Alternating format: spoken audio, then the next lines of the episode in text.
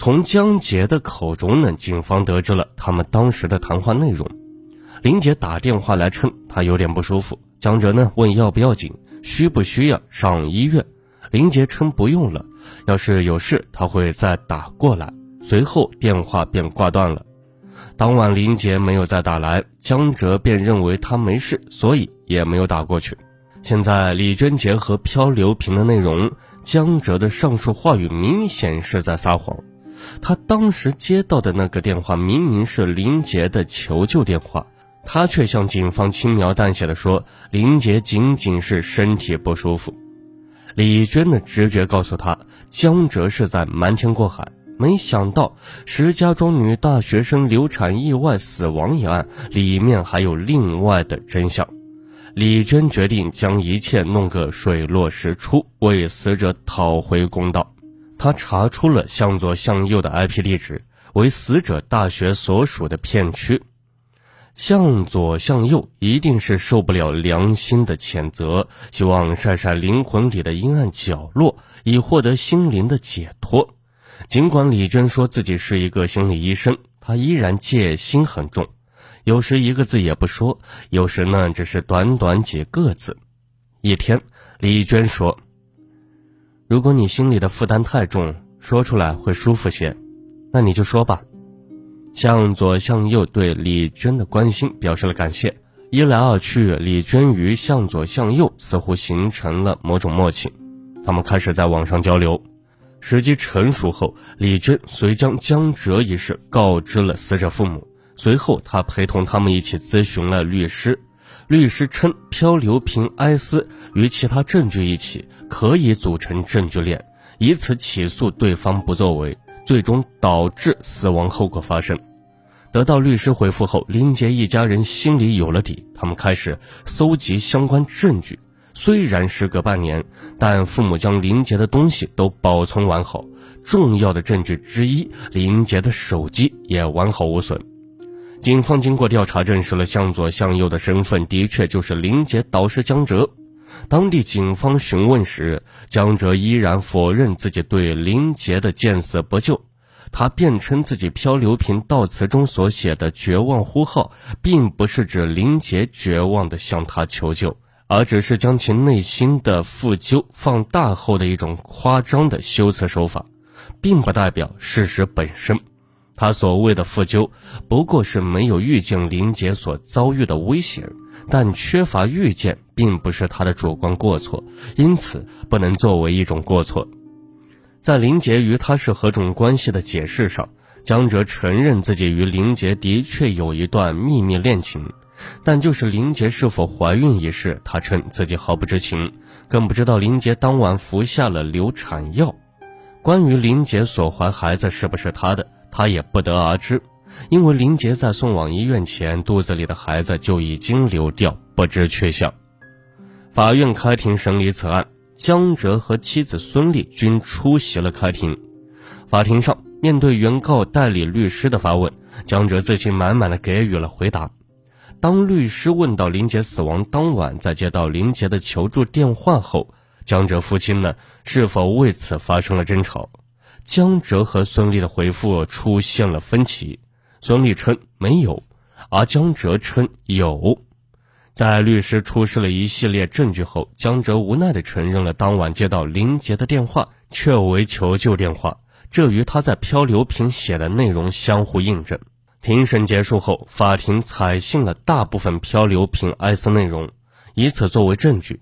当庭宣判江哲对林杰的死负有次要责任，他见死不救。不作为的行为是导致林杰死亡的间接原因，因此判定他不作为的罪名成立，刑事负担民事责任，赔偿死者家属十万元。法官宣判完，江哲竟像突然卸下了千斤重担，他一声轻松地调侃道：“这样也好，现在我的灵魂自由了。以前虽然我的身体是自由的，可是灵魂负罪前行。”简直苦不堪言呐！他当庭讲起了他与林杰的事来，这戏剧性的一幕让在场的人惊诧不已。原来呀，林杰跟着江哲读研后，林杰的勤奋让江哲刮目相看。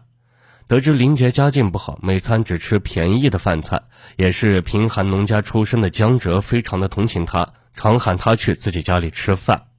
林杰非常的乖巧，也深得师母喜欢。一天，林杰感冒引发高烧，江哲带他去医院打完点滴后说：“宿舍条件差，你住到我家去。”林杰浑身虚弱，顺从了江哲的安排。江哲妻子孙俪是本市一家银行的副行长，工作非常忙，她很欢迎林杰的到来。当天还给林杰做了营养餐。林杰感激涕零，无以回报的他知道孙俪工作忙，无暇顾及家务，便经常主动去帮忙做做家务。看到家里被林杰收拾得很干净，师母孙俪对他十分关心。每到周末呀，江哲就让林杰在自己家吃住。林杰也帮江哲带十一岁的女儿小雪，还帮小雪辅导功课。不知不觉中，江哲竟对林杰产生了某种莫名的情愫。如果哪天林杰没有去他家，他就像缺少了点什么。一天，林杰在江哲办公室里用他电脑准备论文，江哲站在他身后指导的时候，无意中呀，从他领口窥见了一个女性成熟的秘密。那一刻，他只觉得浑身燥热。林杰也发现了他的异常，随后羞愧地低下了头。林杰那不甚娇羞的模样，鼓舞了江哲涌动的情愫。他禁不住一下抱住了他，在他脸上狂吻起来。事后，江哲非常内疚，可是林杰却说：“江老师。”我也喜欢你这句话，又即刻让江哲将内疚抛到九霄云外，再次激情暗涌。从那以后，江哲对林杰更是格外的关照，但是他在人前总是小心翼翼。每次与林杰约会，他都是约在离学校很远的地方，而且总是和林杰一前一后。他多次嘱咐林杰不要将他俩的事对任何人说，包括最好的朋友。林杰自然是言听计从。为了方便和导师幽会，林杰在校外租了房。因为保密工作做得很到位，所以谁也没有发现他俩偷情的秘密。期间，林杰因为父亲的生日回了一趟老家。母亲发现女儿心神不宁，便问女儿是不是有男朋友了。林杰呢连连否认。没几天，林杰接到导师江哲的一个电话。便对父母称要回学校准备论文，第二天便踏上回校的汽车。回到学校后，林杰对江哲说起父母问他是否谈恋爱的事，江哲嘱咐他一定不要让他父母知道他俩的关系。林杰点头称是。一天，孙俪要出差去南方，孙俪走后呀，江哲给林杰打电话，两人在他家里幽会。谁知两人刚在沙发上开始亲热，没想到呀，因为飞机航班取消，孙俪回家了。当孙俪打开房门时，看见江哲和林杰正在沙发上站起来，表情都极不自然。林杰头发凌乱，衣衫不整。孙俪愣了下，随后强自镇定，怒问他们在干什么。江哲解释说：“啊，我回家拿东西，在家门口遇到林杰，他刚进屋就晕倒了，我在照顾他。”林杰也附和江哲的说辞，看见两个人瞪着眼睛说瞎话，孙俪是气得干瞪眼。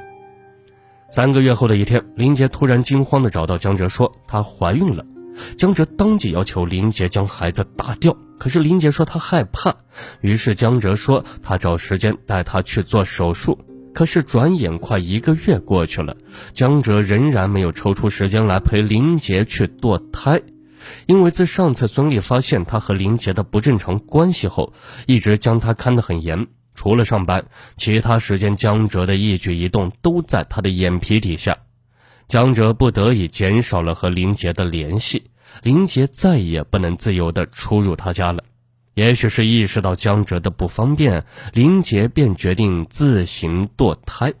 一天，江哲收到林杰发来的短信：“我自己处理吧。”江哲不方便回复，随即删除了短信。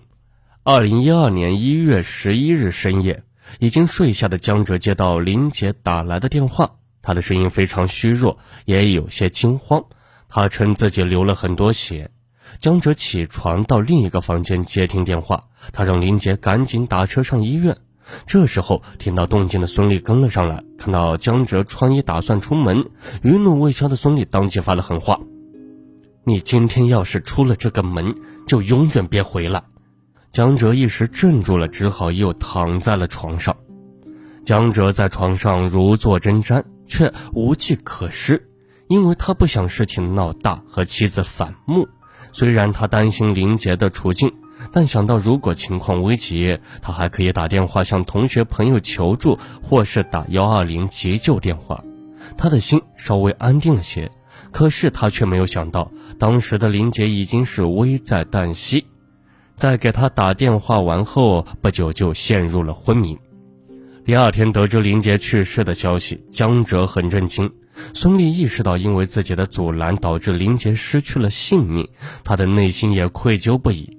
但事已至此，悔之晚矣。他俩都不约而同地选择了沉默，以保全名誉和家庭，一致否认林杰在危急之时向江哲求救过。林杰的家人在翻看他手机后，发现收件箱里几乎都是江哲的短信。遗憾的是，内容都是同样的心情等含糊的语句。当林杰父母前来向江哲讨要说法时，江哲竟表现得比他们更沉痛和伤心。失去这么优秀的学生，我比你们更难过。孙俪更是出面替丈夫挡驾，林杰父母只能不了了之。难逃良心谴责的江哲，在网络上找到一个情感的宣泄口，通过漂流瓶表示忏悔和自责。他万万没想到，这个寄托哀思和忏悔的漂流瓶，竟会被一位敏感而心思缜密的女警察看到，最后成为起诉他的重要证据。好了，本期的命案一千宗就给大家播讲完毕了，感谢您的收听，我们下期节目再见。